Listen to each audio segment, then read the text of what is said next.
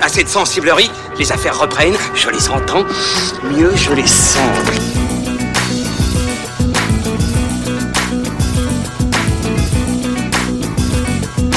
Qu'est-ce que c'est que ce foutoir, mon petit Bernard?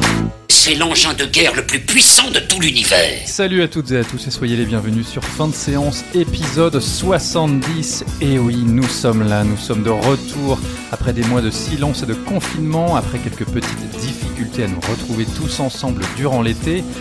Nous revenons donc aujourd'hui pour parler de l'événement cinématographique du moment, le Messie, le sauveur peut-être des salles obscures, le dénommé Tenet. T-E-N-E-T, dernière production au titre palindrome sorti de l'esprit tortueux du cinéaste britannique Christopher Nolan. On ne le présente plus. Alors pour en parler, ils sont là, ils sont avec moi, ce sont les Doc et Marty de la critique, Ilan Ferry et Julien Minos de cinévibe.fr. Comment allez-vous les gars? Comme quelqu'un qui revient du futur. Ça va Ilan? Bah oui, toujours. hein. Alors je précise en buvant ma bière que, en buvant ma bière que nous ne sommes pas au Hurling Pub évidemment, ils sont fermés pendant les vacances, puis de toute façon il y a le Covid. Non, c'est Ilan qui nous accueille dans sa magnifique et somptueuse demeure. Voilà, le, le manoir Ferry. Et puis voilà, nous sommes dans le salon, nous respectons les distances de sécurité en parlant au micro, on n'est pas trop proches les uns des autres.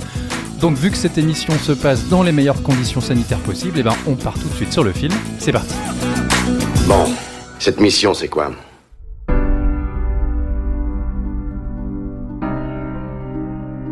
Do what I do, I need some idea of the threat we face. As I understand it, we're trying to prevent World War III. I'm not saying Armageddon here. No. Something worse. Tenet, donc, parlons enfin de ce film tant attendu. Tenet, écrit et réalisé par Christopher Nolan. C'est pas si souvent que ça se produit. C'est un très gros blockbuster. hein. C'est un film entre 200 et 250 millions de dollars. Et encore, on compte même pas les coûts marketing. Pour le résumer, ce qu'on peut dire, c'est que c'est l'histoire d'un ancien agent de la CIA qui est joué par le jeune acteur John David Washington, le fils de Denzel Washington, qui est recruté par une organisation gouvernementale un peu mystérieuse dont on ne sait pas grand-chose, qui cherche à arrêter une potentielle troisième guerre mondiale avec un ennemi qu'on ne connaît pas très bien. Et donc ce jeune agent va devoir, au fil de différentes circonvolutions de l'histoire, lutter contre une menace qui arriverait du futur. Voilà, alors là je spoil pas trop puisque la bande-annonce laissait entrevoir euh, une histoire de voyage dans le temps. On va y revenir, c'est plus compliqué que ça. Je voudrais d'abord prévenir celles et ceux qui nous écoutent que pour parler de Tenet convenablement, on va quand même être obligé de spoiler à mort. Je pense qu'on ne peut pas en discuter si on ne révèle pas vraiment tous les tenants et les aboutissants de l'intrigue. Je vais tout de suite vous lancer sur le film, savoir un petit peu ce que vous en pensez, quelles sont vos impressions. Donc Ilan, je t'en prie, c'est à toi, tu commences. Ah oui, c'est moi, d'accord. voilà. Honneur à l'autre, alors. Oui. Euh, bah écoute, alors avant toute chose, je pense, je vais, je vais dévoiler un, un complot. Euh, moi, je pense que le, le plan secret de Christopher Nolan, c'est de nous retourner la tête, de complètement nous exploser le cerveau. Alors pas avec ses intrigues tortueuses, Mhm. mais avec ses basses qu'il met toujours à fond pendant ses films. Ah, il y avait de la basse. ah, ouais. et ce qui a été le cas là sur sur Tenet, je sais pas pour toi Pierre, mais euh, Julien et moi quand on l'a vu, on a eu des basses euh, à fond très très très très très très très profondes pendant euh, pendant deux heures et demie. Euh, moi j'en suis ressorti avec un sacré mal de tête. Julien m'a demandé est-ce que c'est à cause de l'intrigue. Je lui ai fait non non c'est à cause des basses l'intrigue. euh, Enfin, on, on l'a C'est vu. pas ça qui euh, m'a explosé le, le, le- le cerveau, mais euh, voilà. On l'a vu dans la même salle, hein. euh, on n'était pas le même jour, mais c'était donc au UGC Normandie, Ouais. euh, sur les Champs-Élysées, qui nous a fait l'honneur de diffuser le film en pellicule 70 mm, donc c'était quand même pas rien. Au passage, on va remercier quand même Warner d'avoir osé sortir le film en salle. Alors, ils avaient peut-être pas trop le choix, je sais pas ce que vous en pensez, mais c'est quand même chouette d'avoir vu ça pas en VOD. Et euh, oui, effectivement, le son était extrêmement fort. Alors ça, c'est pas, il y a pas que UGC Normandie qui souffre de ça, c'est assez courant. Mais euh, au bout d'un moment, ça faisait un peu mal au crâne. Euh, concernant Tenet, moi je suis assez partagé parce que il y a, y a beaucoup de choses que, il y a des choses que j'aime dans le film, beaucoup je ne sais pas, mais en tout cas il y a des choses que j'aime dans le film, d'autres, d'autres pas. Euh, il se trouve que pour moi vraiment mon appréciation du film s'est jouée en deux temps. C'est qu'il y a eu ce, cette première partie qui pour moi assez, assez anti-spectaculaire, assez atone. Euh, Anti-spectaculaire. hein. Pourtant, on démarre par un attentat dans un opéra gigantesque. Oui, c'est quand même mais- assez impressionnant. Bah, moi, j'ai pas trouvé ça. euh, moi, j'ai trouvé ça assez euh, minimaliste entre guillemets dans la manière dont c'était dont c'était mis en scène, mais pas dans le sens euh, péjoratif du terme. Mais quand je dis anti-spectaculaire, atone, c'est-à-dire qu'on on s'est fait tout un, je pense, on, on s'est fait tout un fantasme sur sur sur Tenet parce que c'est un film qui, dans sa communication, cultivait allègrement le mystère. On savait Mhm. pas trop ce qu'on ce qu'on allait voir. On savait que c'était du Christopher Nolan et Christopher Nolan. Bah, il nous a fait les Batman, il nous a fait, il nous a fait le Prestige, il nous a fait Dunkerque, il nous a fait vraiment euh, des, des grosses, des grosses machines, Interstellar. Inception, voilà, Interstellar. Donc tout- toutes ces grosses machines, tous ces, tous ces films où on sait qu'on va, qu'on va en prendre plein les yeux autant qu'on, qu'on va, qu'on va avoir le cerveau qui turbine. Euh, donc voilà, on, on se disait, il y, a eu, il y a eu des tas de choses qui ont un peu filtré. On se disait voilà, euh, c'est un film, ça va être un film d'espionnage, ça va être, euh, c'est certainement Nolan. Les premiers, euh, les, euh, les premières critiques qui tombaient, c'était un peu, les, c'était un peu, oui, Christopher Nolan qui fait son James Bond, etc. Donc c'était très intriguant. Moi, je m'attendais vraiment à un gros, gros bloc, euh, blockbuster, pas forcément le truc qui tâche, mais euh, à une, certaine ampleur, à une certaine ambition. Je dis pas que Tenet en a pas, je dis pas que sa première partie en a pas, mais voilà, on a cette première partie qui est, pour moi en tout cas, anti-spectaculaire, entre guillemets, anti-spectaculaire dans la mesure où c'est extrêmement verbeux, où le film, pendant toute la, toute la partie, même pendant tout le film en fait, se, se justifie, euh, justifie ses enjeux, n'arrête pas de, euh, bah, de parler en fait, de, de dévoiler, euh, de dévoiler encore une fois ses enjeux. Ça, sous- Nolan le fait souvent. On Oui, lui reproche mais- beaucoup mais- de paraphraser l'image et d'en rajouter toujours Oui, une mais là, il le, il le fait, euh, ce qu'on se disait justement avec, euh, avec Julien euh, à la sortie du film, et je veux pas, je veux pas spoiler, euh, m'a- m'attribuer ce qu'il ce qu'il va dire. Moi, moi j'ai plus sur le côté effectivement verbeux, verbeux de la chose, c'est que tout passe par la parole. Il y a beaucoup de choses qui, sont, qui passent par la parole, qui passent par l'explication, qui passent effectivement par une forme de paraphrase. C'est, euh, je- sans vouloir être méchant, j'avais l'impression de voir un mélange entre C'est pas sorcier et Rick et Morty. Oh. Ça, c'était pour, pour le côté un peu, un peu médisant. Mais est-ce que tu penses pas que c'est pour euh, aider le spectateur ou le- la spectatrice à rentrer dans l'intrigue qui n'est peut-être pas forcément très claire? c'est- là, où se situent les limites du film. euh, Selon moi, c'est que c'est un film qui veut trop prendre le spectateur par la main, qui à un moment donné ne lui fait pas suffisamment confiance. À force de- d'expliquer, je trouve qu'il se perd dans ses explications, Ok, et qu'il perd aussi le spectateur dans ses explications-là. Je pense que Tenet n'est pas un film si compliqué que ça. C'est un film qui se veut compliqué, mais qui Mhm. ne l'est pas tellement, et qui, euh, qui passe cette complexité par la parole par beaucoup de théories. C'est c'est un film très théorique. C'est peut-être le, le reproche qu'on peut, qu'on peut faire au film. Donc il y a cette première partie extrêmement théorique, extrêmement verbeuse, euh, où effectivement, encore une fois, moi je ne ressentais pas de, je ne ressentais pas de mise en danger, je, je ne ressentais pas grand-chose, si tu veux, pour le, pour le protagoniste, même si c'est un personnage que, que je trouve intéressant. Il y avait un côté extrêmement froid, encore plus froid, je trouve, que dans les, que dans les autres euh, Nolan. Donc l'anti-spectaculaire, il est peut-être là-dedans. Je ne devrais pas dire anti-spectaculaire, je devrais peut-être dire anti-émotionnel. Je pense que c'est peut-être plus Hmm. ça, même si c'est un terme qui n'existe pas. Je pense que c'est plus, euh, c'est plus là-dessus, c'est plus l'absence, l'absence d'émotion. ouais. peut-être un manque d'emphase en fait. Peut-être que Oui, c'est peut-être un manque d'emphase, tout à fait. C'est puis on, reproche souvent à Nolan d'être un peu froid dans son cinéma. Ouais, ouais. hein. C'est Oui, pas quelqu'un qui déborde d'émotions et de sentimentalisme. euh, Non, ça- mais- C'est ce mot, sentimentalisme. Si, oui, J'ai un doute. Oui. Et euh, oui, c'est quelque chose qu'on lui a beaucoup reproché par le passé. Et si je voulais, euh, si je voulais faire un peu l'analogie euh, vidéoludique, c'est un film qui, dans sa première partie, m'a beaucoup fait penser à ce que l'éditeur Remedy voulait, avait fait avec Quantum Break. Ah, qui n'était pas une franche réussite qui n'était ceux pas une qui franche réussite. joué. voilà, qui, qui joue aussi sur ce, sur ce côté, euh, sur ce côté où justement on joue avec le temps de euh, voilà ce, ce- cette espèce de, de, de, de jeu, ce personnage qui, qui arrivait à arrêter le temps, à le, à le précipiter. Il y avait ce côté à à, rebours. Enfin voilà, Et ce, ce- ce jeu avec la temporalité qui était, qui était assez intéressant. Mais Quantum, Quantum Break, c'est un, c'est un jeu qui n'arrivait pas à prendre à bras le corps la dimension ludique de son concept. Et je trouve que c'est ce dont manque la première partie de, de Tenet. Il manque ce côté, ce côté ludique. C'est-à-dire que c'est un, c'est un film qui, pour moi, en tout cas dans sa première partie, mise beaucoup trop sur l'intellect et pas assez sur l'affect. Mhm. Mais bon, c'est un reproche qu'on peut, oui. qu'on peut faire, euh, qu'on peut faire Nolan. Mais là, tout particulièrement, c'est un film qui se veut extrêmement cérébral, mais pas assez, euh, pas assez, pas assez émotionnel. Quand, quand on est pris dans une affaire, euh, dans, dans, dans un film, n'importe lequel, mais plus particulièrement en fait dans, dans, dans un film d'espionnage qui se veut, voilà, qui se veut plein de rebondissements et qu'on suit, qu'on suit un personnage. Il faut avoir un minimum d'empathie pour ce personnage. Il faut un minimum être pris dans, dans l'action, avoir envie de savoir ce qui va lui arriver, être, euh, se dire, euh, être en.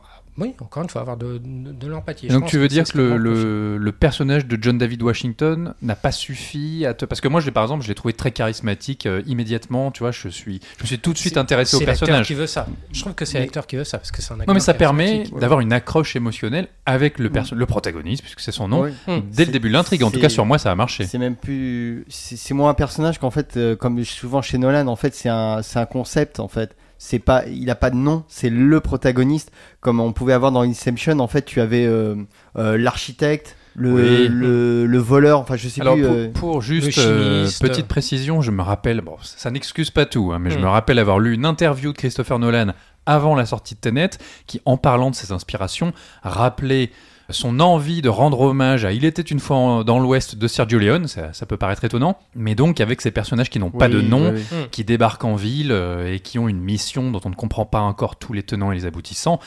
Et en fait, c'était ça, c'était l'étranger, l'inconnu. euh. Et là, euh, John David Washington, c'est le protagoniste. Oui, mais c'est un- c'est un- enfin n'importe quel héros, que ce soit que ce soit le, le héros de, de de Christopher Nolan, que ce soit James Bond, que ce soit encore une fois n'importe quel protagoniste, pour que ça marche, il, il faut que tu aies envie de, de le suivre. Il faut qu'à un moment donné, tu t'inquiètes pour lui, que tu dises comment il va s'en sortir, qu'est-ce qui va se passer, qu'est-ce qu'il va qu'est-ce qu'il va rencontrer comme comme obstacle, comment il va les comment il va les franchir. Enfin, à un moment donné, tu es en phase avec le le, le héros, tu es impliqué émotionnellement. Et je trouve que c'est ce qui manque dans, ce, dans, dans Tenet, c'est euh, c'est une réelle implication émotionnelle. Ça, ça n'en fait pas un mauvais film. Moi, je trouve que c'est un bon film, surtout dans sa deuxième partie, j'en parlerai certainement plus tard. Mais il y a dans cette, dans cette première partie ce côté extrêmement clinique, scientifique, trop, trop froid. Mais euh, c'est même, pas- c'est même pas froid. C'est euh, peut-être trop mathématique, trop mécanique, qui D'accord. fait un film que... mathématique. Un voilà. film mathématique. Ouais, qui fait que je Si pense ça, qu'il peut pas... te mettre sur, sur, le, sur le bord Ouais. de la route euh, assez facilement. D'accord, Julien, est-ce que tu as trouvé que c'était un film mathématique? Non, oui, alors, mais pour, enfin, pour résumer, vite fait, euh, déjà je vais dire que je me cale un peu sur l'avis de, de Elan, même si je voudrais apporter plusieurs nuances. Euh, mais ce qu'il y a, c'est que c'est surtout que moi, je, je tiens à préciser qu'en fait, je vais donner un avis qui est vraiment euh, figé dans le temps. C'est que dire, j'ai vu le film et je savais ce que j'en avais pensé, c'est peut-être pas ce que je penserais en le revoyant, parce que c'est un film que je vais revoir Oui, plusieurs fois parce que c'est un, un film qui doit être revu plusieurs fois, quoi qu'on en pense. Qu'on les trouvait euh, absolument abjects, euh, comme les, euh, j'ai envie de dire, les anti-Nolan ont l'habitude de, de, de, de, de pester, comme les, euh, les groupies de Nolan qui, euh, quoi qu'ils fassent, c'est génial, c'est, j'ai rien compris, mais c'est, c'est, c'est dantesque, c'est mortel, enfin, tout ce que tu veux. Bah, Chri- Christopher Nolan, pardon, mais est un cinéaste qui divise énormément. hein. Il y a, qu'à voir en ce moment le, le florilège de vidéos YouTube euh, qui débarquent sur le film, euh, la plus grosse arnaque de tous les temps, pour interrogation. euh, Ouais, voilà. Ce film est une honte. voilà, bon, après c'est YouTube, hein, c'est Ouais, toujours ouais. un peu. euh, on fait cliquer les gens, ça n'a que très peu d'intérêt intellectuel. Mais c'est vrai que c'est un cinéaste qui divise. Ça a toujours été le cas et je pense que ça le sera toujours. Euh, mais voilà, c'est juste moi mon avis. Euh, je suis pas sûr de ce que je vais penser du film euh, la semaine prochaine. D'accord. Comme euh, mon avis a déjà un petit peu évolué par rapport à quand je suis sorti de la séance avec Ilan. Donc voilà. En fait, t'avais prononcé un mot Ilan qui était ludique. Et en fait, c'est ça que je peux peut-être reprocher d'abord au film. En fait, c'est que par rapport à Inception, ça manque de ludisme. Parce que euh, rappelez-vous, Inception, il y avait toute cette première partie qui avait fait beaucoup couler d'encre euh, chez les anti-Nolan, c'est que pendant 45 minutes, on t'explique tout le concept du film de manière euh, Mhm. euh, très textuelle, avec beaucoup d'exemples de mise en pratique de, comment dire, bah de, Du de la mise en abîme des Oui, rêves, oui, du rêve dans le rêve et euh, de la et de cette euh, temporalité qu'on euh, qu'on contracte et qu'on détend en, en même temps ou l'une après l'autre. Et et en même temps il y avait ce côté voilà je sais que j'ai un concept qui est un peu euh, non pas compliqué ou mais un peu ardu à à faire comprendre d'emblée donc je vais tout vous expliquer Mhm. de A à Z donc vous suivez bien le cours Mhm. euh, un peu euh, didactique on va dire mais après Je vous lâche la main. on, on- on- on- le film des, euh, il sera lancé et on ne s'arrêtera plus. Il n'y aura pas de, euh, de réexplication, tout ça, on est lancé. Moi, j'avais un peu apprécié ça de la part de, Lonal, de No- Nolan, euh, qui, euh, à moins, pour moi, a le respect du public. Ça veut dire qu'il ne, euh, il y en a beaucoup qui pensent qu'il on- il nous prend pour des cons parce qu'il se croit très très intelligent. Mhm. Moi, je pense qu'il respecte le public, qui sait qu'il y a des concepts qui sont un peu euh, pas faciles à, à- intégrer. Et Tenet a des concepts vraiment pas faciles à intégrer. Euh, je, vais, je vais revenir dessus. Mais au moins, il y avait cet effort de tenir la main au spectateur. Et puis après, une fois qu'on on, on- lui a tout expliqué, on est lancé et on, part dans le- le- le délire qui était euh, Inception. Là, je trouve qu'il y a un manque de ludisme parce que le film, en fait, c'est pas que c'est sa première partie qui pose problème, c'est que finalement le concept n'est pas posé dans son intégralité dès le début. C'est Mhm. qu'en fait, le film va t'expliquer plusieurs choses tout le temps. euh, avec un montage très très rapide euh, et ça c'est c'est une des forces de Nolan c'est quand même de même quand dans les parties explicatives ça va très très vite c'est c'est très dynamique donc moi j'ai jamais l'impression de, de m'ennuyer je sais qu'il y en a qui s'ennuient beaucoup donc on a l'impression que ce concept est toujours un peu flou. En fait, on a l'impression qu'il s'invente au fur et à mesure. Et euh, ce qui fait qu'on ne, on on n'a pas toujours toutes les clés pour euh, justement euh, mettre de côté la partie entre guillemets scientifique et d'être dans la partie euh, émotionnelle en fait. On est toujours là en train de réfléchir, euh, en tout cas dans une première vision, hein, je, précise bien que euh, qu'est-ce qui est en train de se passer Attends, qu'est-ce que je vois dans l'image Parce que c'est un film, je dirais pas compliqué, mais ardu. Il y a beaucoup d'informations dans les dialogues, il y a beaucoup d'informations dans les images, parce que je rappelle que enfin, le film joue sur une temporalité particulière, c'est que c'est la- l'inversement du temps. Mhm. Donc on, on a, bah, on a des scènes d'action où il y a des éléments qui se passent à l'endroit et des éléments qui se passent à l'envers. Ouais, on, et qui- on reviendra peut-être plus en détail et- sur le fonctionnement de la, et- voilà, de la et- manipulation du temps dans le qui film. hein. interagissent en même temps. Donc à l'image, c'est euh, on n'est pas habitué à ça, donc c'est très compliqué, pour, en tout cas dans une première vision, de s'y retrouver parfois. Et même, je trouve que des fois, Nolan lui-même s'y perd un peu dans certaines séquences sur lesquelles on reviendra. Euh, mais surtout, j'ai l'impression que c'est pour la première fois, je sens Nolan lui-même dépassé par son concept en fait. J'ai toujours trouvé. euh, alors oui, c'est un cinéma, on peut dire froid, mécanique, euh, mathématique. Et là, je le sens un peu plus hésitant, un peu plus. on arrive moins à piger tout de suite là où il veut en venir. Mais alors, pour euh, faire un peu l'avocat du diable, est-ce que tu ne penses pas que par rapport à Inception, cette impression que l'intrigue se construit au fur et à mesure et qu'on ne maîtrise pas tout et que Nolan ne maîtrise pas tout non plus, c'est pas cohérent avec le fait que dans Inception, le personnage de Leonardo DiCaprio maîtrisait absolument tous les aspects du fonctionnement du rêve, puisque c'était un professionnel, alors que là, le personnage du protagoniste, donc euh, John David Washington, ne sait pas dans quoi il s'embarque, il découvre au fur et à mesure, il ne comprend pas tout, il faut qu'on lui explique, il faut qu'il rencontre des personnages qui lui apprennent de nouvelles informations pour mieux appréhender le temps, et c'est uniquement à la fin où il est en, à la fin du film donc, où il est en pleine possession de ses moyens et de, euh, de ce fonctionnement. Oui, oui, ça non, peut se justifier Oui, aussi. oui, non, mais totalement. Mais ce qu'il y a, c'est que je trouve que juste à certains moments, pas, pas tout le temps, heureusement, parce que le film euh, reste quand même virtuose euh, dans sa grande majorité, c'est que je trouve qu'il y a un côté où euh, Nolan n'a peut-être pas trouvé la meilleure façon euh, de, euh, de faire comprendre euh, certains concepts qui vont rester assez flous dans le film et même dans, même dans sa narration, je veux dire, il y a un moment, il y a, il y a un MacGuffin dans, le- dans le film qui est l'algorithme, on, en- Ouais, on reviendra ouais. dessus, qui est, est tellement abstrait en fait qu'on on ne saisit pas bien en fait euh, qu'est-ce qu'est cet objet et qu'est-ce qu'il va apporter et pourquoi tout le monde court après en fait. On nous l'explique, mais finalement dans les faits on ne le voit jamais et finalement je trouve que ça met une certaine distanciation en fait. On- ce n'est qu'une espèce, bah, c'est qu'un MacGuffin en fait et on s'y intéresse pas vraiment je trouve. Et pareil, euh, ça va aussi pour euh, le comment dire. Alors bon là on va, je vais peut-être voler un peu. C'est Allez, vas-y, vas-y. on apprend, on va finalement apprendre que la menace euh, qui va peut-être causer la, la- la perte du monde, La Troisième Guerre la mondiale. Troisième donc. Guerre mondiale, mais carrément la destruction du monde, c'est euh, l'anéantissement de la- l'humanité, euh, voilà, la fin du temps. euh, vient d'en fait de, du futur, de la société du futur, qui veut nous faire payer à nous, la société du passé, en fait nos erreurs. Donc bon, Parce que, alors, qu'on y aille full spoiler, hein, attention, c'est que eux vivent dans un monde donc euh, post-réchauffement climatique, Climatique. euh, peut-être euh, post-Covid, euh, post-Donald Trump. Ils vivent dans un monde absolument épouvantable où la Terre est au bord de l'extinction. Et donc, euh, dans une espèce de tentative de survie absolument désespérée, ils décident d'envoyer des éléments c'est un peu étrange, mais il décide d'envoyer des éléments militaires, des armes, des balles, etc., dans le passé pour créer, via un intermédiaire, on va y revenir, euh, donc pour créer les, germes de la destruction du monde, mais donc dans le passé, en espérant qu'il ne souffre pas de ce qu'on appelle le paradoxe du grand-père, donc c'est-à-dire vous remontez le temps, vous tuez votre grand-père sans faire exprès, ben, donc à ce moment-là vous disparaissez parce que vous n'avez jamais pu naître, ça paraît logique, et eux, on les met en garde donc dans le futur contre ça, mais ils sont tellement désespérés qu'ils se disent mais qui ne tente rien à rien, on essaye, et puis si on disparaît, bon bah tant pis, et si on survit, tant mieux. Bah, c'est la politique a- de terre brûlée. Et en soi, je trouve que c'est assez intéressant. Non, mais c'est intéressant, mais ce qu'il y a, c'est que cette menace, en fait, elle est floue, on ne la voit jamais, parce que le film, euh, le concept du film ne peut pas nous le montrer, Bah non. et, et ce qui fait qu'en fait, on...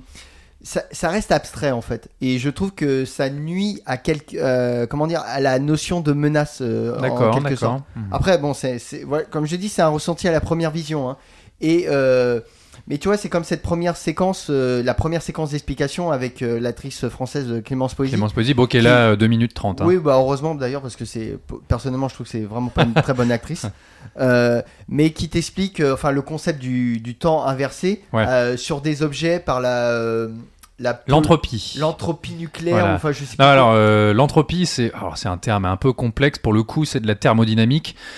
Et en fait, euh, alors je sais pas si on va rentrer dans Alors- l'envie d'expliquer ce qu'est l'entropie. Moi, je ne suis absolument pas scientifique dans l'âme. Mais moi, Euh, moi- moi non plus, mais euh, le truc c'est que euh, effectivement Nolan te balance de temps en temps des concepts hyper complexes, genre typiquement l'entropie. et il te le balance comme ça et tu dois le prendre pour acquis. Euh, et là, je trouve qu'en fait, il- euh, Nolan, moi, je l'ai je l'ai suivi sur beaucoup de films où il te balançait des, des- des notions scientifiques qui m'étaient totalement, euh, mais vraiment abstraites. Et là, j'ai, si tu veux, j'ai fait OK, mais euh, est-ce que tu peux un peu préciser? Ben, parce que vais- c'est- c'est c'est un concept assez euh, qui est, qui est original, hein, qui, est, qui est totalement nouveau, qu'on a, que je crois de mémoire on n'a jamais vu au cinéma.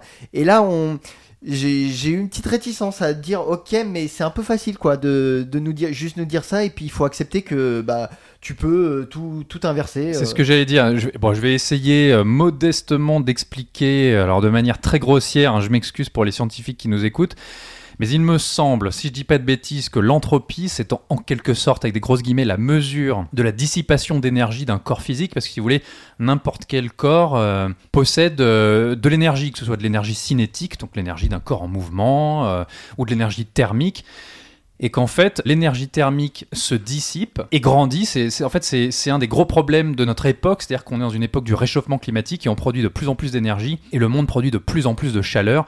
Et cette chaleur, on peut rien en faire. L'énergie cinétique, l'énergie du mouvement, on peut la transformer en autre énergie, en énergie chimique, peu importe. Mais l'énergie thermique ne peut que stagner ou augmenter. Et c'est ça l'entropie. Donc tout le principe de Tenet, son principe de science-fiction, c'est de se dire que et si dans le futur, on avait trouvé le moyen de renverser le fonctionnement de l'entropie, et donc plutôt que de, se dissiper et de grandir de plus en plus, on la renversait. Et donc, nous, on percevrait un objet dont l'entropie a été renversée artificiellement comme à l'envers. En fait, on le verrait revenir en arrière plutôt que d'aller en avant. Ce qui fait que le principe de Tenet, c'est pas qu'on voyage dans le temps comme euh, je vous présentais tout à l'heure comme Doc et Marty Ah oui, euh, tout. de la critique. C'est pas genre on monte dans une machine, on met une date et hop, on est dans le futur ou dans le passé. C'est qu'en fait, on est obligé de rembobiner en quelque sorte euh, le temps ou alors carrément des objets qui voyagent en arrière. Et en fait, ça c'est assez inédit. Je pense pas l'avoir lu ou vu quelque part. Ça, en tout Mm. cas, ça me dit rien. Et euh, c'est un fonctionnement qui est assez fascinant, mais c'est vrai que ça t'est un peu balancé dans la gueule. Et puis l'entropie, bon bah en gros, personne ne sait ce que c'est. hein. Et les personnages en discutent, genre, euh, mais oui, c'est le phénomène d'entropie inversée. Oui, mais oui, bien sûr, tout à fait. Et, euh, et alors qu'en fait, euh, le spectateur ou la spectatrice lambda, ça marche pas comme ça. Et en même temps, le film a l'air de survoler un peu ce concept, ou en tout cas de ne pas vouloir s'y attarder, et donc on découvre des espèces de, de portes, de tourniquets euh, géants dans lesquels passent les objets ou les personnages. Et donc en fait, ça les met dans le bon sens ou dans le, ou dans le sens inverse, tu as un point de vue temporel. Et c'est à la fois hyper intrigant, puisque tout de suite tu te projettes, tu te dis mais si je rentrais là-dedans, qu'est-ce qui se passerait? Et en même temps, ça te fait te poser plein de questions comment est-ce que le futur envoie ces trucs réellement. Et ça, Nolan n'a pas l'air de trop vouloir s'y attarder ou d'apporter une réponse. Parce que c'est très épuré en fait ce, côté avec ce sas euh, inversé euh, qui, Ouais. qui fait écho, à- enfin qui, qui suit en fait la, une séquence d'interrogatoire en fait qui est Ouais. hyper complexe parce que enfin complexe, qui hyper euh, difficile à suivre. Parce que les personnages s'interrogent dans différentes de- temporalités. Différentes temporalités et en fait on ne va devoir que l'un euh, une fois qu'on sera passé dans sas, on va on va voir la même scène mais euh, en, en miroir en quelque sorte. Exactement. En ouais. inversé. Donc ce qui fait qu'il y a énormément d'informations euh, euh, à intégrer en très très peu de temps. Et, et en fait, je pense que si tu bloques un petit peu, tu, tu peux un peu sortir du film assez vite en fait. Bon, tu peux aussi te dire, euh, bon, je comprends pas tout, mais je décroche, et de toute façon, tu sais que c'est une histoire Voilà. de manipulation du temps, et Mais tu y a, suis, quoi. il y a un à dialogue, moment il y a un donné, dialogue du euh, film qui de toute façon euh, n'essayez pas de comprendre. Oui, En oui, fait, oui, tout à fait. J'allais vous en parler tout à l'heure. Carrément, Nolan, euh, c'est Nolan qui essaie et, qui nous dit essayez de ne réfléchissez pas en quelque sorte, pas parce que vous êtes des idiots, mais euh, soyez dans le ressenti. Mais le problème, c'est que le, le film en lui-même euh, a une telle distanciation des fois qui est due à l'écriture de Nolan. euh, Voilà, voilà, la mise en scène aussi. Hein, à, la, mi- à la mise en scène, qui fait que des fois c'est un peu difficile de, de, de complètement s'abandonner dans ce film qui, en, qui, qui, euh, qui reste malgré tout passionnant. Je veux, Ouais, euh, c'est vrai qu'on on revient beaucoup Voilà, sur les défauts. euh, il faut quand même que- qu'on aborde d'autres. Il faut nuancer le truc, hein, mais ça reste un, un film passionnant. Et euh, enfin bon, on reparlera après de la place de Tenet dans le cinéma actuel. Si tu veux, on, on est en train de d'essayer d'expliquer des, des, concepts très abstraits. Déjà, nous, on a beaucoup de mal à l'expliquer alors qu'on a vu le film. Alors, j'ose pas imaginer le casse-tête que ça a dû être pour, euh, pour Nolan de lui traduire ça à l'écran parce que le cinéma, c'est c'est pas seulement de l'écrit, c'est aussi du visuel et donc il y a l'idée de traduire de traduire visuellement euh, les, choses. Donc oui, effectivement, je pense que Nolan s'est un peu perdu dans dans, dans son concept. Il y a une surexplication qui est effectivement euh, euh, renforcée par le côté très hermétique de, de la chose. Hermétique, ça veut pas dire que c'est que, que c'est mauvais. Ça veut dire qu'à un moment donné, il y a une distanciation, il y a une espèce de filtre, quelque chose qui est, qui est, qui est mis entre le, entre le spectateur et, et Nolan, ou en tout cas, et qui se traduit par sa manière de, de, de, de raconter l'histoire. Le problème de, de Tenet, là, je reviens un peu sur les côtés négatifs, et après je parlerai des, des Oui, côtés quand même. positifs, quand même. Je parlerai des côtés positifs. Mais le problème de, de, de Tenet, euh, c'est qu'il a voulu rendre concret quelque chose d'abstrait. Et c'est extrêmement compliqué de, faire ça. C'est un exercice qui est, euh, qui est, qui, qui est casse-gueule, mais que qui n'est pas euh, voilà l'impossible nul n'est tenu surtout quand, quand on s'appelle Nolan Euh, on parle de quand même de Christopher Nolan lui a quand même réussi la chose inverse il y a quelques années avec le avec le Prestige c'est qu'il a rendu il a rendu un bouquin qui est assez abstrait le Prestige de Christopher Priest quand même quand on lit c'est c'est pas c'est pas simple à, à comprendre. Il l'a rendu extrêmement concret. Pourquoi? Parce qu'il grâce au facteur humain en fait, parce qu'il a créé des personnages qui étaient mus par quelque chose. Et c'est le problème, c'est ce qui fait défaut à Tenet, c'est qu'on n'a pas des personnages qui sont euh, véritablement mus par quelque chose. Un personnage qui a une mission, mais émotionnellement, il n'est pas mu par, euh, par, par, quelque chose. Donc moi, j'avais cette impression, non pas de, de régression, mais j'avais l'impression que Tenet, c'est un film qui est arrivé peut-être un peu trop tard dans la filmographie de, de Nolan. C'est un film que je l'aurais bien vu faire après... euh, après, euh, après Memento, par exemple, ou euh, Il y a des Après- ponts, après, hein, euh, des, oui, des scènes après- inversées, comme après dans Follower, Memento. Memento, ouais. je trouve que c'était très très cohérent avec sa, sa, sa manière justement de euh, d'aborder la, la notion de temporalité et, et de la rendre assez expérimentale tout en faisant un, un divertissement en tout cas une, une, une série B je trouvais ça je trouve que voilà avec The Follower ou Following je ne sais plus Following. Following Memento et, et Tenet, pour moi, aurait, formé une espèce de trilogie parfaite.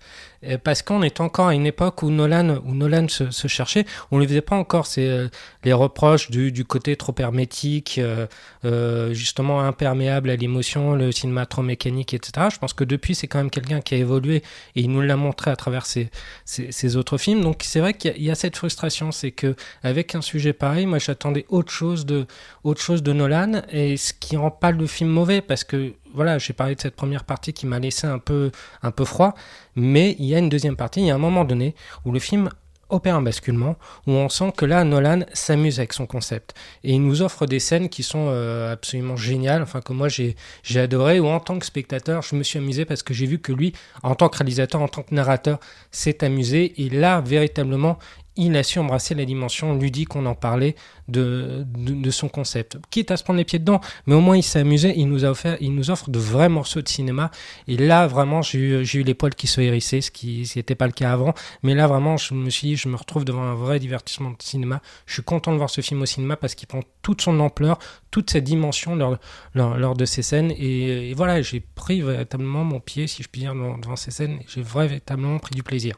Bon, alors, bon, enfin. Tu on vois est- un truc qui Mais, est positif. euh, on y arrive, parce que là, euh, je vous entends dire par-ci par-là, oui, mais c'est quand même pas mal, mais alors ça, ça va pas, ça, ça va pas, ça va pas. Bon, Mais c'est parce qu'on aime Nolan qu'on pour te vous dit ça. donner pour vous donner mon impression euh, du coup donc on l'a on l'a vu à un jour de décalage je l'ai vu le lendemain Euh, alors je vais juste faire un petit point dans des conditions moi j'étais pas au courant qu'on n'était pas obligé de porter les masques euh, au cinéma j'ai découvert en allant voir Tenet j'étais pas retourné au cinéma et donc je me suis retrouvé dans une salle quasi pleine où personne ne portait de masque donc j'ai trouvé ça hyper dangereux et en plus les gens parlent discutent se retrouvent entre potes tous mangent donc bref c'est pas du tout euh, Covid euh, on n'est pas du tout protégé du Covid. Apparemment, je crois que ça va changer. Je dis ça parce qu'il y a sans doute des gens qui ne sont pas encore retournés au cinéma et qui ont Euh, Le, peut-être le- le port du masque est obligatoire. un peu peur. Le masque va enfin devenir obligatoire en salle, ce qui me paraît être assez logique. J'ai même discuté avec une employée qui flippait aussi pas mal. Moi, j'ai découvert Tenet. euh, J'en attendais beaucoup, c'est vrai, et on le présente un peu comme le sauveur. Et je pense que beaucoup de salles en France attendaient Tenet fébrilement parce que le cinéma va pas très bien en ce moment, même très mal. Et on voulait que ce gros blockbuster de Nolan ramène du monde, ramène de l'argent, parce que c'est assez compliqué.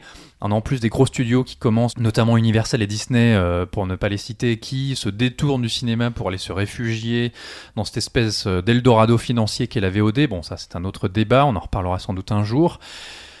Moi j'avais beaucoup d'attentes.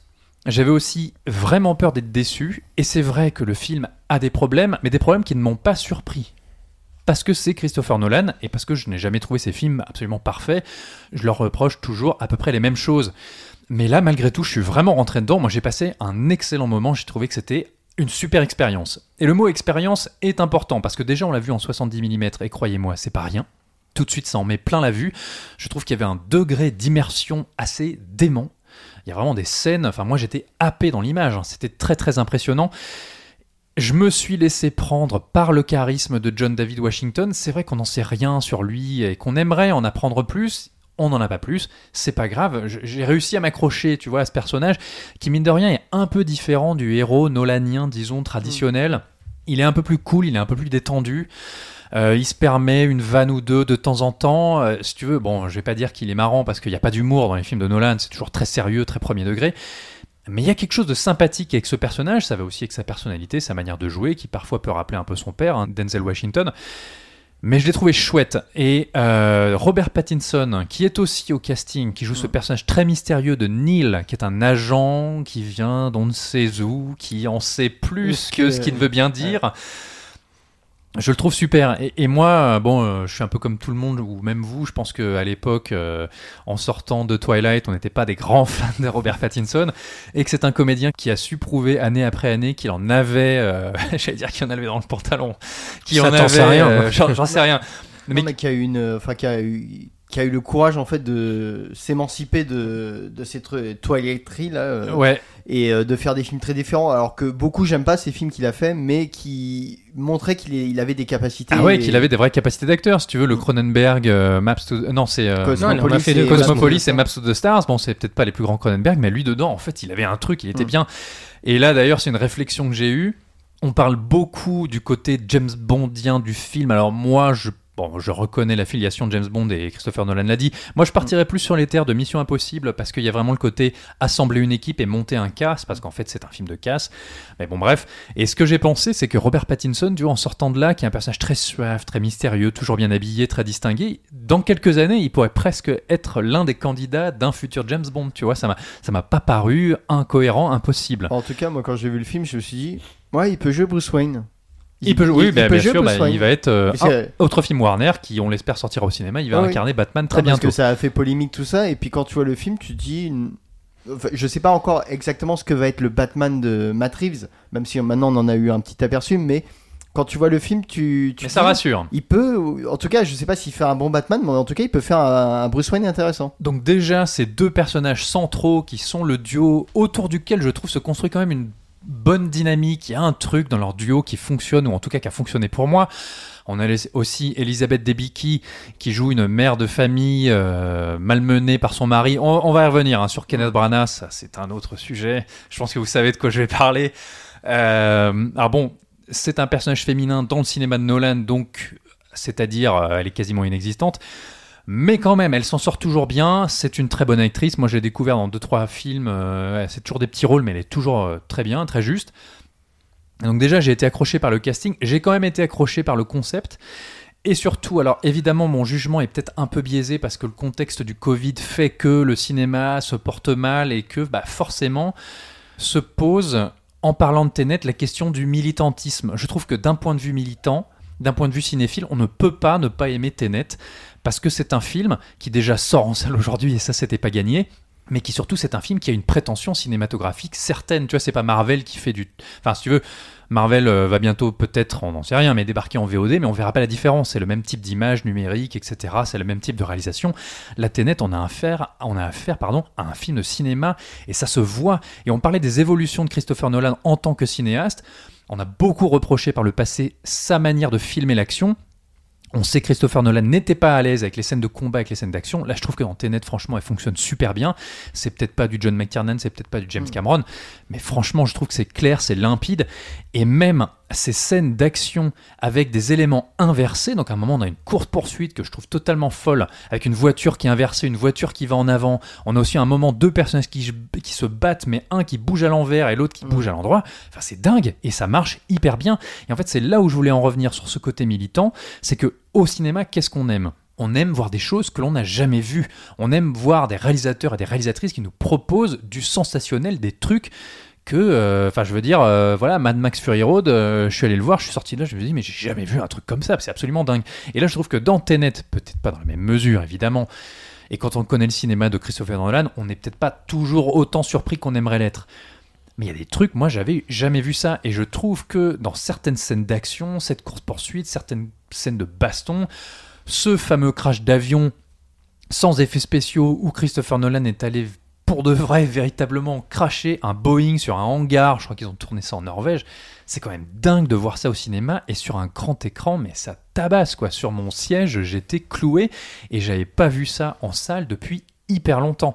Donc je trouve que sur cet aspect, et encore une fois je le répète, je suis peut-être un peu, mon jugement est peut-être un peu biaisé, mais on ne peut pas ne pas apprécier Tenet parce que d'un point de vue spectacle et d'un point de vue cinéma, ça envoie du lourd, du très très lourd. Oui, mais en tant qu'objet cinématographique, euh, Tenet, Tenet, comme tu dis, c'est- du lourd et c'est vraiment, vraiment une expérience à vivre au cinéma parce que ça se vit et ça se regarde pas, enfin ça se- regarde pas juste seulement, si je puis dire, ça se, ça se vit également et c'est ça qui est, qui est fort dans, dans, dans ce film. Moi, par exemple, je, l'ai vu qu'une fois et comme Julien, je pense que voilà, c'était un jugement qui s'est fait sur la première vision et je pense que j'irai le revoir parce qu'il y a des choses qui m'ont un peu titillé. Mais euh, c'est un film que j'aurais- curieux de le voir en IMAX. Ah oui, moi Ah. j'ai regretté de pas le voir en IMAX, j'aurais vraiment voulu le voir en IMAX, c'est Mais l'objet cinématographique qui est ce qu'il est, qui a une véritable ambition, il y a une ampleur, il y a quelque chose, c'est- c'est véritablement, c'est le cinéma comme tu dis qu'on tel qu'on l'aime quoi. Il y a une démesure euh, qu'on n'a pas vue de, de- depuis très longtemps. Et là, là-dessus, effectivement, Tenet a, a tout bon et je trouve que à la fois par sa singularité, par son, par son ambition, parce qu'on parle suffisamment de, de ça, parce que je pense qu'il tient son ambition de sa singularité et inversement. Et ça, on n'en parle peut-être pas suffi- suffisamment. C'est- un objet pas comme les autres, donc qui forcément est objet euh, à controverse, qui peut pas, qui peut pas être parfait, qui veut être trop, trop parfait. C'est justement ça qui, qui, ne l'est pas. Mais en tant que, en tant que tel, en tant qu'objet cinématographique, c'est quelque chose, c'est sûr. Ça, c'est il y a, y a rien à redire. Après, il y a l'objet narratif. Je pense que c'est peut-être plus là-dessus qu'on a des qu'on- a des réserves. Mais rien que pour ce pour cette singularité et pour euh, pour cette ambition, c'est un film à voir au cinéma absolument. Et, et puis je veux dire, bon, je me répète peut-être un peu, mais même dans les scènes d'action pures, enfin, je veux dire les scènes d'action, les scènes de combat entre personnages ou dans cette course poursuite en voiture, je parlais de jamais vu. Moi, avoir des, des- éléments ou des personnages qui bougent dans un sens et les autres qui sont inversés temporellement parlant, euh, je trouve que ça amène une espèce de dangerosité. Parce que si, si vous voulez des scènes de course-poursuite, j'en ai vu des milliers, des scènes de combat au corps à corps, j'en ai vu des milliers, mais là d'avoir des personnages qui se, se battent ou se pourchassent, mais pas dans le même sens d'un point de vue temporel, je trouve que ça amène une espèce de dangerosité, de bizarrerie qui est hyper forte. Et moi, dans le moment où John David Washington se, bat avec un mec euh, en combinaison de SWAT qui débarque euh, du futur et qui arrive de manière inversée, je trouve qu'on se met à vraiment craindre, peut-être pas pour sa vie parce qu'on sait que c'est le personnage central, mais craindre pour l'issue du combat. Euh, je, ouais, je trouve que ça amène des éléments hyper dangereux. Et voir cette voiture qui, roule en sens inverse, euh, mais pas juste en marche arrière, inversée sur l'autoroute, j'ai trouvé ça dingue et, hyper prenant, hy- hyper dangereux, encore une fois. Sachant qu'en plus, euh, dans la conception de la scène, on sait que Nolan donc, a tout fait avec un minimum d'effets spéciaux, même s'il y en a beaucoup, bien sûr, dans le film. Mais donc avec des cascadeurs qui faisaient les scènes deux fois, une fois à l'envers, une fois à l'endroit. Enfin, c'est quand même dingue. hein. Le making-of, je pense, sur le Blu-ray va être assez fascinant. Je sais pas ce que t'en penses, Julien, mais ne serait-ce que ces scènes-là, moi, je les trouve hyper prenantes. Et ça m'a fait rentrer dans le film, ça a été, et c'est peut-être ça en fait le truc qu'a voulu faire Christopher Nolan, c'est peut-être très complexe à comprendre et narrativement on saisit pas tout. Mais d'un point de vue divertissement, moi ça m'a permis de rentrer dedans et de suivre l'intrigue et de pas trop me poser de questions, même si bien sûr à la fin j'avais des interrogations. C'est fascinant en fait, c'est parce que c'est comme on dit, c'est du jamais vu. Après, je trouve que euh, le talent de Nolan pour les scènes d'action est à comment dire à caractère variable. Oui. Euh, par exemple, on a une scène très traditionnelle de bagarre dans une cuisine qui est pour moi la meilleure scène d'action de combat euh, qu'a fait Nolan. Qui est généralement les scènes de combat, c'est pas son truc. Il suffit de voir les les, les Batman qui sont euh, très très pauvres Oui, de oui. ce côté-là. Alors cette scène, malheureusement, elle va très vite. hein. On a Elle John David vite, Washington qui, scène, hein. qui tabasse des méchants mafieux russes. Mais on voit la chorégraphie, euh, c'est de, le- c'est de la bagarre dans sa plus simple expression. c'est sec et mais, efficace. mais c'est sec et efficace et c'est le, le truc qui est voulu. Et à côté, tu as euh, la, le- la scène de la- de l'autoroute qui, à la fois, est palpitante et en même temps un peu confuse. À, à certains moments, je me c'est très perturbant comme film tu vois c'est pour moi Ouais. le et il y a cette euh, énorme bataille euh, finale euh, cette espèce de de jeu vidéo mis sur pellicule Ouais.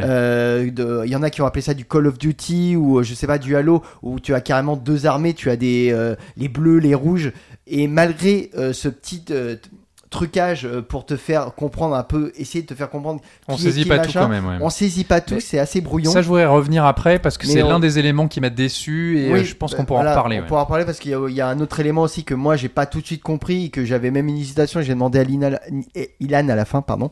Euh, Ah, Linda, j'ai cru était- C'est ça ton petit nom entre c'est mon deux. petit nom. C'est le euh, inversé C'est le palindrome Ah, Ilan, je lui ai demandé des précisions, euh, enfin en tout cas son avis sur le truc, et, euh, mais tu vois, parce qu'il y avait des trucs, j'avais encore quelques hésitations. Donc Nolan fait des progrès sur plein de choses, Hmm. il, il évolue, c'est un. Enfin, je veux dire, euh, heureusement, parce que euh, il est là depuis un moment maintenant, et euh, donc il, s'améliore notamment dans les scènes d'action, tant mieux.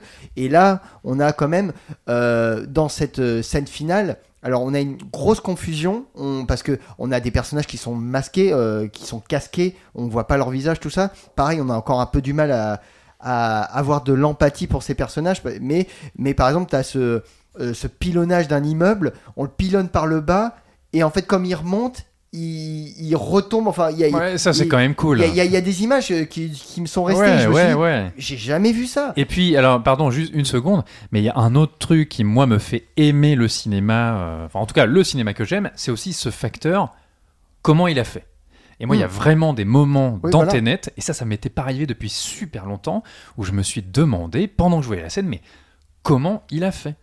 Parce que il y a certains trucs, on se doute que c'est sans doute des effets spéciaux numériques, mais les personnages inversés, machin, un impact de balle qui disparaît, puis un autre truc qui apparaît. Enfin, il y a vraiment des moments où j'aimerais savoir comment il a fait pour faire, pour faire ça. Et ça, c'est génial. C'est son a- prestige. Le- C'est son prestige, c'est un tour de magie. Voilà. De toute façon, il, a- il en a beaucoup parlé pendant les interviews. Le film n'a que 500 plans euh, truqués numériquement. Oui, oui, oui. Contre, euh, pour, euh, Avengers, c'est des milliers. oui, hein. voilà, Ouais. c'est on compte euh, 1000, 2000, 3000 hein, Ouais, de, ouais. de plans. La, dernière, euh, enfin le, morceau de bravoure final est, un, petit modèle de d'action euh, intelligente et ludique. Il y, a, ce côté, comme tu dis, mais comment il a fait? Et il y a des tas de petites idées comme ça qui, émergent. Et là, on sent qu'il s'amuse vraiment parce que toutes ces petites idées, c'est c'est juste Nolan qui se dit, bah voilà, j'ai mon concept, effectivement. Maintenant, je le, je le maîtrise ou mais en- peu importe si je le maîtrise ou pas, en tout cas, je m'amu- je m'amuse avec et je veux que le spectateur s'amuse. Et là, je me suis véritablement, j'ai vraiment été immergé dans, dans, dans le truc. Alors, ça n'a pas la folie d'un Dean Taylor, les- les- le, le duo qui a fait Hypertension et Ultimate Game, on est d'accord, c'est pas du tout la même. On joue pas dans, dans la même cour de, même de cinéma, récré, mais Hmm. voilà. Mais le mot-clé, c'est cours de récré. C'est à un moment donné, ils s'amusent. Et nous, on s'amuse et c'est un bac à sable géant et on y va. Mais alors, bah, d'ailleurs, le, le scène finale se passe dans le sable. hein. Voilà. C'est peut-être euh, une grosse métaphore. Mais alors, je, je vais juste revenir euh, enfin, sur un petit élément, puis après, je vais repartir sur cette scène finale. On va en parler du coup. Un des autres aspects qui a fait euh, que je suis rentré dans le film malgré ses petits défauts, et après tout, bah, c'est pas grave, enfin, tous- tous les films ont des défauts. Moi, c'est ce côté film d'espionnage, film de casse. J'en parlais tout à l'heure, on sent la filiation James Bond. On sait que Nolan a toujours voulu faire un James Bond. Et donc, on a ce film qui s'inspire et qui va un peu sur les terres bondiennes par-ci par-là. Moi, je trouve qu'il y a une grosse filiation Mission Impossible aussi, c'est-à-dire des agents secrets, une organisation dont on ne mesure pas tout à fait l'ampleur, comme le- l'est l'organisation Mission Impossible. On a aussi l'idée d'assembler une équipe. James Bond agit quasiment tout seul, parfois il y a une James Bond girl ou son pote Felix Leiter. Là, il y a son pendant euh, Neil, donc euh, Robert Pattinson. Il y a cette femme, Elisabeth Debicki, avec laquelle naît une espèce de mi-amitié, mi-romance. Alors ça, ça reste vraiment sur le carreau. C'est l'un des aspects qui passe à la trappe dans le film. Mais on y reviendra peut-être après. Euh, Il y a aussi des complices, et donc il y a cette idée de monter des casses, parce qu'en fait, Mission Impossible, c'est pas juste des films d'espionnage, c'est avant tout aussi des films de braquage. Et là, c'est la même chose. Ce film n'est qu'une succession de braquages et de cambriolages, tous plus incroyables les uns que les autres. On va s'emparer euh, d'un tableau, enfin, on va casser avec un avion une espèce de, euh, de, de, de port franc, de zone euh, dédouanée où on entrepose des œuvres d'art où on minute, euh, on regarde aussi euh, comment crocheter les serrures, on s'infiltre une première fois, on diffuse un gaz, enfin bon bref, c'est quand même assez cool. On va s'emparer de la technologie d'un méchant mafieux, on va aller dérober un truc pour lui, on va monter en haut d'une tour pour aller essayer de choper tel trafiquant en Inde, et on voyage de pays en pays. C'est quand même assez chouette, je suis rentré dedans, je me suis demandé à chaque fois comment ils allaient faire, et en fait, le, le, le plaisir ne vient pas seulement du comment vont-ils s'en sortir, mais du comment va-t-on revisiter la scène? Parce qu'en fait, on braque le truc avec un avion une première fois, on fait cracher le truc, et puis on se rend bien compte au premier visionnage qu'il y a des choses qui vont pas. Il y a un personnage louche, on n'a pas vu son visage, et puis crac, on y revient plus tard dans la narration, mais de manière inversée, en ayant changé de temporalité, et on se rend compte que effectivement, c'était pas si simple que ça, et puis tel personnage, c'était en fait tel personnage qui avait voyagé à travers le temps. Et ça, c'est chouette. Et donc, en fait, moi, cet aspect ludique que vous, vous n'avez pas vu, moi, je l'ai trouvé là. Je suis vraiment rentré dedans avec ce principe. Le problème, c'est que tout ça, c'est très sympa. Le voyage, les costumes, euh, les différents pays, les braquages. Mais malgré tout, on a quand même une technologie donc de voyage dans le temps qui est très différente de ce qu'on a pu connaître et qui est vraiment fascinante.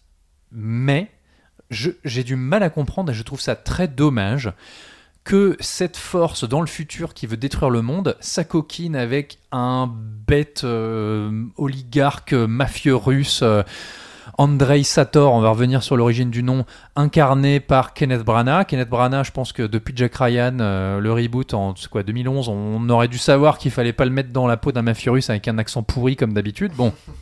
Il est un petit peu moins pourri que dans Jack Ryan, il est un peu plus sobre, mais ça reste pourri. Je trouve ça très dommage. En fait, euh, pourquoi ce gouvernement du futur euh, décide de s'allier avec ce mec, sachant qu'en plus, euh, la première fois qu'il rentre en contact avec lui, on sait pas très bien comment d'ailleurs, il est juste un bête ramasseur d'ordures nucléaires dans une Russie post-soviétique. Enfin bon, j'ai une explication à ça, j'y reviendrai tout à l'heure. Mais je trouve que c'est pas très fun, c'est pas vraiment haut en couleur. C'est juste un mafieux, donc du coup, je trouve que ça neutralise un peu le côté cool et rocambolesque du film. C'est pas un méchant bondien, justement, c'est un méchant très basique, très terre à terre, qui le joue de cette manière, très sobre et très terre à terre. Euh, en plus, c'est pas très cohérent parce qu'un mafieux, euh, il en est un, bah, c'est censé euh, chercher le profit, la domination, et en fait là ils sont tombés sur le seul mec qui est tout à fait d'accord pour amener la fin du monde, ça lui va très bien. Non, c'est pourquoi. Oui, oui, mais je trouve que c'est un peu léger. hein. Et puis d'ailleurs, ce final, encore une fois, ça reste sympa, il y a des scènes d'inversement, tout ça qui sont chouettes, mais j'ai trouvé ça décevant qu'on soit dans un univers purement militaire. euh, très sableux, très terre à terre, très basique, avec des treillis, on reconnaît pas qui est qui Un peu gris. un peu gris. Ça pourrait paraître logique que face à une menace de troisième guerre mondiale et d'anéantissement et de technologie de voyage dans le temps, l'armée soit impliquée. Mais j'ai trouvé ça très anti-spectaculaire. D'une certaine manière, ça peut paraître paradoxal de dire ça, mais dans un, un truc euh, purement... euh, à la fin, c'est juste un truc entre des Marines. Tout le monde est habillé pareil. C'est juste un truc de treillis. On se tire dessus basiquement euh, à coups d'armes d'assaut. dans un décor de ruines soviétiques totalement... comment dire, j'en retire rien, c'est pas particulièrement intéressant, c'est pas particulièrement spectaculaire. Et j'ai trouvé ça assez dommage qu'on finisse dans un truc, euh, ouais, hyper Call of Duty, très militarisé, très basique, euh, que j'ai pu voir dans d'autres films, tu vois, ça, je, je trouve ça vraiment Oui, mais décevant. ce qui, ce qui est marrant, c'est ce qu'il en fait. Si on parle encore une fois, par exemple, de, de cet immeuble qui est, euh, qui, euh, qui, qui est détruit par le, A, euh, par le bas, qui se, qui, qui se, qui se reconstruit, il y a, il y a, il y a un côté, euh, il y a un côté Lego qui est, qui est rigolo. Tu détruis des Lego, tu les reconstruis, mais tu les reconstruis. Oui, mais ça, ça aurait pu être euh, mis en manière. scène avec un autre contexte. Ça, c'est Oui, ça, une c'est- idée c'est- de destruction. juste, voilà, mais Puis- c'est juste sur- et puis pardon, excuse-moi, et tirer sur toute une- la scène en fait où, où c'est une espèce de d'enchaînement de destruction, construction et re- on redétruit, on reconstruit. Enfin, Non, mais on il y a- va- il y a, là cette scène manque peut-être un peu alors de lisibilité, mais presque j'ai envie de dire, mais lâche-toi encore plus en fait. Il y avait, euh, mais comme euh, la mécanique de, de Nolan euh, prend le pas en fait sur le bah, je veux dire le fun. Je- J'aime pas cette notion de fun qu'on ressort à chaque fois en disant que Nolan euh, c'est pas du fun et que euh, les Marvel tout ça, ça c'est du vrai fun parce que c'est marrant, on se marre, on, on se marre bien. Mais il y a un côté Le plaisir. Ouais, Dimension plaisir. Ouais, d'émotion plaisir, mais j'aurais voulu un truc où, ouais, comme Nolan, où si tu vois, on avait reproché Inception que euh, le mec poussait pas le concept du rêve euh, très loin, en fait, euh, en tout cas la fantaisie du rêve. Et ce que, je, peux, tout à fait comprendre, mais bon, Nolan est quelqu'un de très euh, euh, cartésien, de très. euh, c'est pas quelqu'un qui va te faire. Enfin voilà, on a aussi reproché Interstellar de ne pas être du Spielberg. Oui, mais parce que Spielberg ce n'est pas Nolan et Nolan n'est pas Spielberg. Euh, c'est juste que lui, il est pas dans la fantaisie en fait. Non, il est, il, il- il est dans la forme, il, voit les choses de, il se projette de manière assez, comme, comme tu dis, concrète, cartésienne. C'est un- architecte, Hmm. si tu veux. C'est, c'est, on va pas parler de fonction, de, de, de fonctionnalité, mais, mais presque.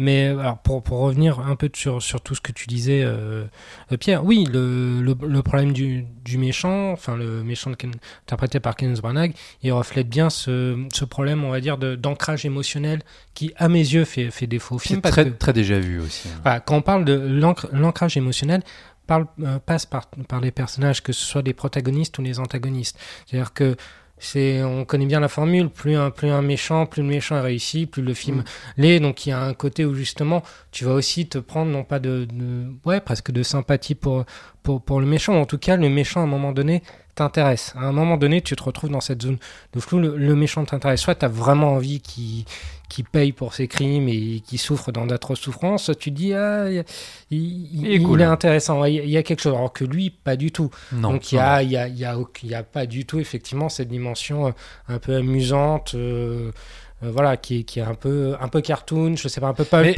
on n'était pas obligé d'aller dans le cartoon, mais on pouvait avoir mais vraiment un peu aller dans le pulp. Quoi. un vrai méchant terrifiant d'histoire de science-fiction. Et là, je trouve que Bah, c'est pas le cas. C'est un bête tu- mafieux basique. Tu parlais de, de, de dangerosité, euh, pardon, c'est euh, pas, qui passait par, par certaines scènes. Moi, c'est vrai que je l'ai jamais ressenti. C'est aussi pour ça que des fois, je pense que j'étais assez extérieur au film. C'est que, encore une fois, on parle de cette implication émotionnelle. Ouais, mais là, on parle aussi de Kenneth Branagh. quoi. C'est aussi un choix de casting qui me paraît un peu malheureux parce que Kenneth Branagh, c'est pas l'incarnation de Non, la menace maléfique. Euh, bon. mais oui, mais je pense qu'il a un problème. euh, Il a plus dans- l'air dans sympa qu'autre chose, C'est c'est- Bah, c'est méchant. C'est surtout que euh, Nolan veut lui donner une aura mythologique en fait, puisque c'est un héros de mythologique avec. Enfin, il y a, le film a une lecture euh, euh, très mi- mythologique et chrétienne en fait quand on regarde dans les symboles et euh, en tout cas, on- euh, ce qu'on peut euh, dégager euh, quand on essaye un peu d'analyser le truc et, et je sais pas si on y reviendra, mais bon, il y a beaucoup de théories qui tournent sur le film et dont une qui, moi, je trouve très intéressante et me donne absolument envie de revoir le film.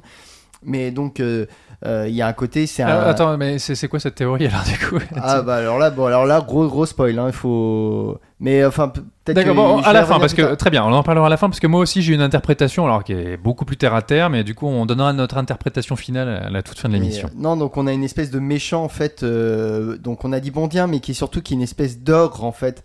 euh, Tout à fait.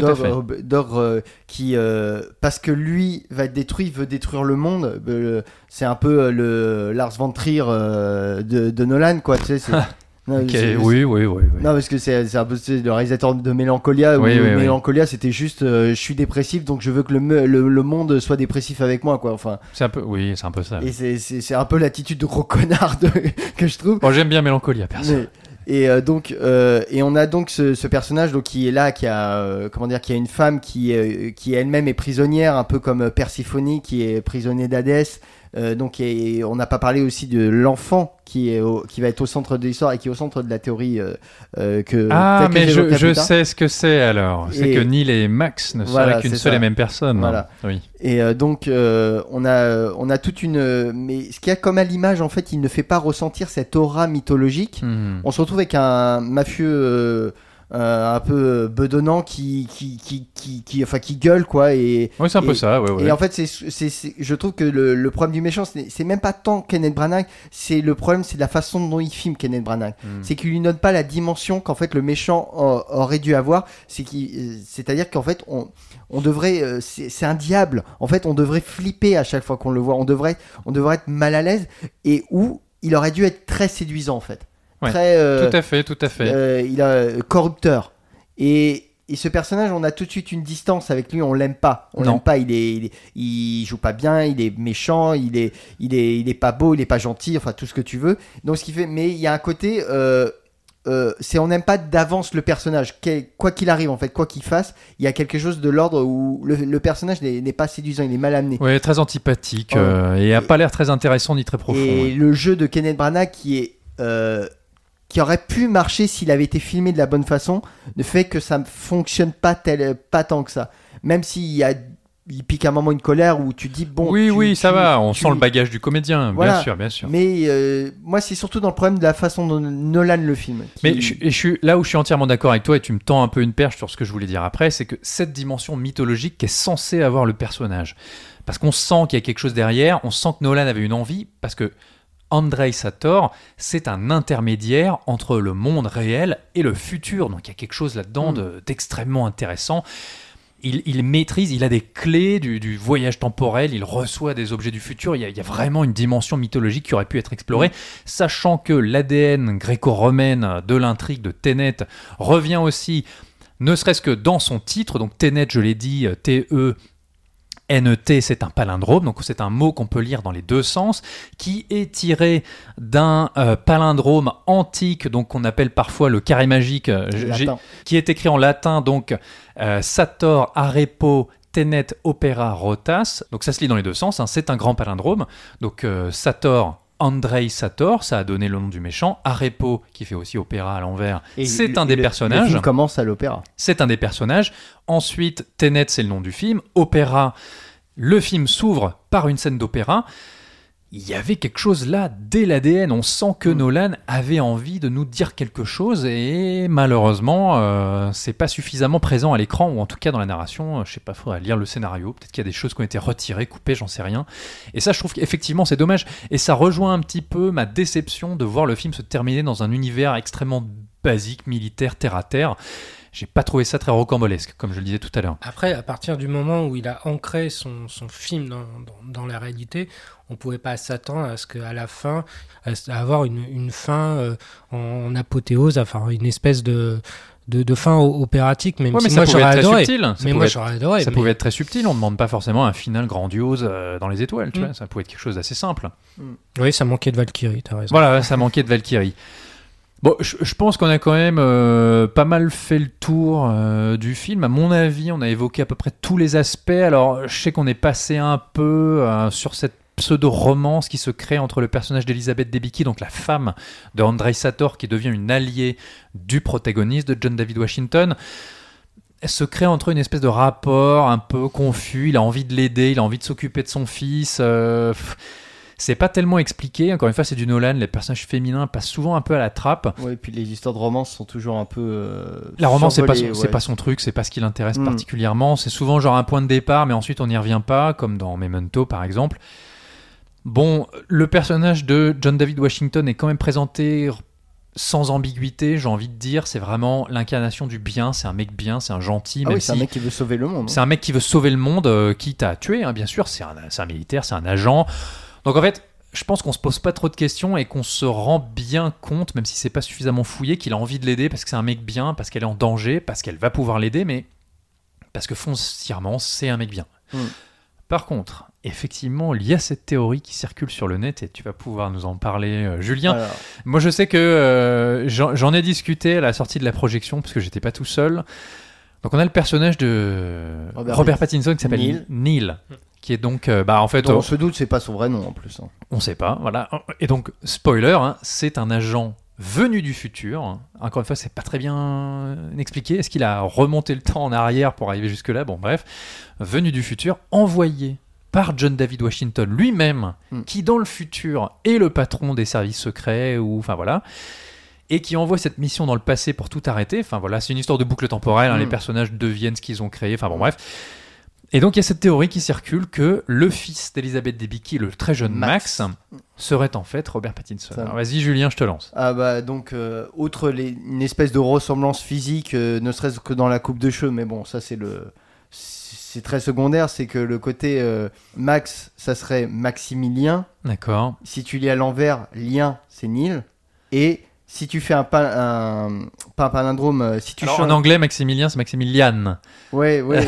mais bon, non, mais bon, les- tous les théories- D'accord, d'accord. Non, mais c'est vrai que si tu reprends les lettres de Maximilien, tu peux faire I am Max Neil. Ouh là là. C'est très- ah ouais, d'accord, c'est très d'accord, d'accord, d'accord. Et bon, euh, donc on sait que le personnage euh, a été euh, entraîné et euh, euh, missionné par le protagoniste pour aider le protagoniste Dans du le passé, ouais. Là encore, il ne sait pas ce qu'il fait pour se- donc sauver euh, le monde, mais en même temps, on voit qu'il prend très soin de Elisabeth Debicki euh, quand elle est blessée. Et qui tient, et qui tient lui-même à la sauver euh, personnellement parce que le protagoniste à un moment presque si je me souviens bien euh, bon ça on peut la sacrifier quand Eh ben, même tu sais hein. quoi, je suis pas sûr. Parce que pendant le film, je me suis dit, tiens, et si lui c'était Max dans le futur? Et en fait, il me semble, je dis peut-être une grosse bêtise, je vais aller le revoir deux fois et peut-être que je me raviserai, mais il me semble que justement, c'est John David Washington qui veut la sauver à tout prix et Neil qui dit, non, mais de toute façon, tu peux rien faire pour elle, elle a été blessée. Ouais, non, je, non, mais je, pour- je crois, je crois que c'est ça. hein. Ah, pour moi c'est le contraire mais euh, bon, Bon, peu, peu importe, on verra. et euh, donc et euh, que le fait que les deux personnages Max et l'enfant et Neil ne soient jamais en contact parce que si on peut pas être en contact euh, avec son double, avec son double, du passé, ouais. parce que sinon on, Tout s'annule. on, tout s'annule comme on- euh, comme dans, dans Retour vers le futur quoi. on meurt, voilà. Et euh, enfin non mais voilà il y a tout ce, ce côté euh, donc en fait et là c'est là qu'en fait se cacherait le, le nerf émotionnel le, le cœur émotionnel du, du film en fait c'est que c'est un gamin qui veut sauver sa mère en fait Très bien, d'accord. et, euh, et c'est là que peut-être que la révélation finale de Robert Pattinson envers John David Washington pourrait devenir plus émouvante que moi je ne l'ai ressenti euh, à la première Très vision. bien, très bien. Non, mais c'est très intéressant. euh. Moi, je trouve ça très intéressant. En tout cas, ça me Ah ouais. pousse vraiment à revoir le film, hein, parce que et euh, mais de toute façon, enfin, je l'avais dit, je crois que je te l'avais dit à la sortie du, du film. hein. De toute façon, c'est un film qu'il faut absolument revoir, quoi qu'on en pense, en fait. Parce que pour moi, juger un tel film euh, comme ça à l'emporte-pièce, euh, c'est de la merde, c'est génial. c'est- un peu facile, en fait. C'est Et pas très intéressant. c'est pas très intéressant. Je veux dire, euh, comme tu disais, enfin, tu parles de- du film dans le contexte du Covid, mais moi, c'est presque un faux débat en fait, parce que c'est même dans le contexte, ça aurait été dans un contexte normal, dans un été où je pense que plus des trois quarts des blockbusters auraient été décevants, auraient été des trucs déjà préchauffés, qu'on euh, euh, prêts à, à être consommés et à digérer instantanément. Euh, je trouve que une pro- un mec comme Nolan, c'est toujours une proposition de cinéma. Mais tout Et- à fait, c'est ce que je peut- disais. ouais. Et on ne peut pas balayer ça de la main. En Et avec cas du moi. jamais vu, et avec des moments, mais comment il a fait Je- ça Et avec des scènes hyper impressionnantes. Moi, je dis pas qu'il faut surkiffer euh, Tenet, ou Mm. mais c'est juste euh, il, faut, il, faut, il faut raison garder, en fait, il faut faire preuve un peu de, de mesure. C'est juste, c'est pas tous les jours qu'on nous propose un truc inédit, qu'on nous propose, on nous fasse une proposition de cinéma qu'il soit pas une franchise. qui soit pas une franchise, qui soit pas une adaptation, qui soit euh, euh, pas un remake, un reboot, un préquel, tout ce que tu veux. Il y, a il y, a, il y a une tentative de bousculer nos attentes, nos a priori et notre conception même du cinéma. Euh, Nolan, ça a toujours été une réflexion sur le cinéma, sur la façon de raconter une histoire. Qu'est-ce que c'est des films comme Le Prestige? C'est on t'explique comment on raconte une histoire. Comment, euh, Et comment on trompe le, comment on spectateur, trompe le spectateur Parce que le cinéma, c'est de la, prestigi- Parce que la le- prestidigitation. Oui, parce que le cinéma de, de Nolan, est- c'est basé sur la manipulation, que ce soit déjà dans The Following, qui est un récit très simple, mais Mm. qui est basé sur une tromperie. Et aujourd'hui, euh, hormis encore quelques exemples rares comme James Cameron ou quelques-uns, qui est le, à peu près le dernier des Mohicans à Hollywood, du mec qui peut avoir une enveloppe de 250 millions et Pour faire un truc nouveau. pouvoir faire un truc nouveau euh, qui soit pas issu d'une franchise et qu'on lui laisse faire son truc. C'est ça, parce que même quand tu vois Tenet avec tous les défauts qu'on peut donner, on a l'impression, on, on voit que c'est un film de Nolan. Un Nolan qui n'a pas été entravé, un Nolan qui peut-être va dans le meilleur et le pire de lui-même en quelque sorte. Un film, pardon, un film à 200 millions de dollars qui est, à part Robert Pattinson, mené par des acteurs que le grand public ne connaît pas. hein. Elisabeth, pas forcément. ouais. Elisabeth Debicki, euh, bon, voilà, je pense euh, que le grand public l'a jamais vu. John David Washington, qui en plus est un jeune acteur noir afro-américain, Mm. qui se retrouve à la tête d'une énorme franchise de science-fiction, espionnage, enfin, c'est quand même pas rien hein, aujourd'hui. Bah Mais oui. c'est un mec, euh, à part dans Black Landsman, je pense que la plupart des gens l'ont jamais vu. que maintenant on, on peut espérer que Nolan, euh, euh, comment dire, que Tenet soit le- l'impulsion qui va redonner envie aux gens d'aller au cinéma et aux studios bah, de faire leur boulot en fait, c'est de sortir les films dans euh, les cinémas et pas à la télé. Pour terminer, moi voilà, j'avais juste une petite interprétation qui me faisait dire qu'au final, le message, à moins que je dise une grosse connerie, euh, le message, ou en tout cas l'idée de Tenet était quand même relativement simple.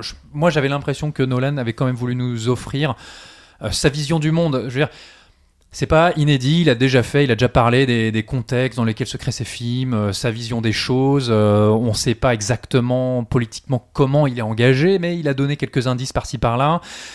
Et je veux dire, c'est quand même un film qui parle d'une génération qui a affaire aux euh, conséquences du réchauffement climatique, euh, une société qui du coup euh, essaie de bah, pratiquement s'autodétruire parce qu'elle a l'impression d'aller dans l'impasse. On parle de menaces de troisième guerre mondiale. On parle d'un agent américain qui doit à un moment s'affranchir de sa nationalité pour entrer dans un combat international contre une menace qui est vraiment l'anéantissement du monde tel qu'on le connaît. Ces menaces de guerre sont en plus liées. Alors là, je voilà, ça me paraît être le pourquoi du Andrei Sator, euh, oligarque russe, lié à un personnage qui est quand même euh, bah, un russe, euh, très oligarque, presque poutinien. Une menace qui vient d'Europe de l'Est, qui se base sur les ruines de l'Union soviétique. On parle beaucoup de trafic d'armes en fait, parce que ce- ces balles sont trouvées du futur, mais tout ça c'est du trafic d'armes. L'entropie, encore une fois, j'en parlais tout à l'heure, ça parle aussi de dérèglement climatique lié au réchauffement, lié à l'industrie et à l'hyper-industrialisation, pardon. Donc moi j'avais vraiment l'impression que c'était les appréhensions du monde moderne, du monde futur, tran- transposées relativement grossièrement peut-être, mais dans un contexte un peu de science-fiction et d'espionnage, ça me paraissait assez limpide et j'ai eu l'impression que c'était ça, au final, le pourquoi de Tenet. C'est peut-être pas la seule chose. Je pense qu'il avait envie de s'amuser et de jouer avec la manipulation du temps. C'est un truc très kiffant, je pense, pour un cinéaste, c'est normal. Mais voilà, moi j'y ai vu ça. Je sais pas ce que vous en pensez. Ça me paraissait assez simple. hein. Ouais, bah tu sais, moi j'ai, pour moi Dunkerque c'est un film sur euh, sur le Brexit et euh, contre Tout à le fait, Brexit. tout à fait. donc, C'est euh, des films qui apparaissent dans un contexte et c'est pas anodin en général. hein, voilà. Et puis c'est Tenet, c'est une menace qu'on comprend pas très bien. C'est pas juste un, un personnage central. En fait, ça va bien plus loin. C'est un truc mondial. Enfin bon, bref. Moi, j'y ai vu ça. Ça me voilà. Je, je sais pas ce que vous en dites pour conclure. Il y a- y, y un côté euh, très euh, jeu de stratégie dans, dans, dans Tenet.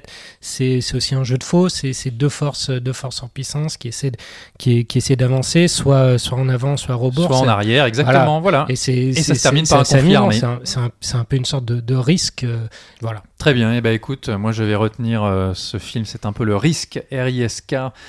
Euh, du cinéma, voilà, c'est un, un jeu de société plus complexe qu'il n'y Mm. paraît, euh, qu'il est toujours plaisant de faire et de refaire parce qu'on découvre toujours des nouvelles choses. Et avec ça, je pense qu'on va s'arrêter là. On a suffisamment parlé de Tenet. Allez, fin de séance, épisode 70, c'est maintenant terminé. Épisode 70 quand même, c'est pas mal. Hein euh, alors on, entame en quelque sorte la saison 2 du podcast. Saison 3. Saison 3, je sais pas si on peut vraiment le dire. Et puis c'est vrai qu'on n'avait pas fait de podcast depuis, euh, en tout cas entre nous, depuis euh, le Pixar Onward en avant en, avril, c'était le 24 avril. Ça fait quand même 6 mois qu'on n'a pas enregistré une émission tous ensemble, donc ne vous inquiétez pas, on a eu des messages sur Twitter. On est là, on n'a pas disparu, on s'est pas arrêté. Pour nous retrouver, en tout cas, c'est très simple. Direction toutes les applis podcast, Spotify, Deezer, Apple Podcast, Podcast Addict et les autres, vous avez l'habitude. N'hésitez pas à nous laisser des commentaires et des petites étoiles, ça fait toujours plaisir. N'hésitez pas non plus à venir discuter avec nous sur Twitter. At fin de underscore séance, hashtag fin de séance. Voilà. Ilan, Julien, merci les gars, merci à vous. Euh, merci Nolan, merci le cinéma, merci la vie quoi. Merci la vie. Pas mieux. Euh, et sur ce, bah écoutez, euh, on vous fait de très très gros bisous. On fait aussi un coucou à Thomas qui a pas pu nous rejoindre parce que euh, Thomas, c'est l'une des raisons pour laquelle on n'a pas réussi à se retrouver cet été. Parce qu'il a eu cette idée saugrenue de faire un nouvel enfant. Voilà, qui est n'importe quoi. Du coup, il a pas eu le temps d'aller voir Tenet. Et nous, on vous fait de gros bisous. Donc, on fait aussi un gros bisou à Thomas. On vous souhaite un bon cinéma si jamais vous retournez en salle. Et on se retrouve très prochainement pour un nouvel épisode. Ciao, ciao. Bye. Salut. Nous allons faire du bon travail ensemble. Yes. No. Ok.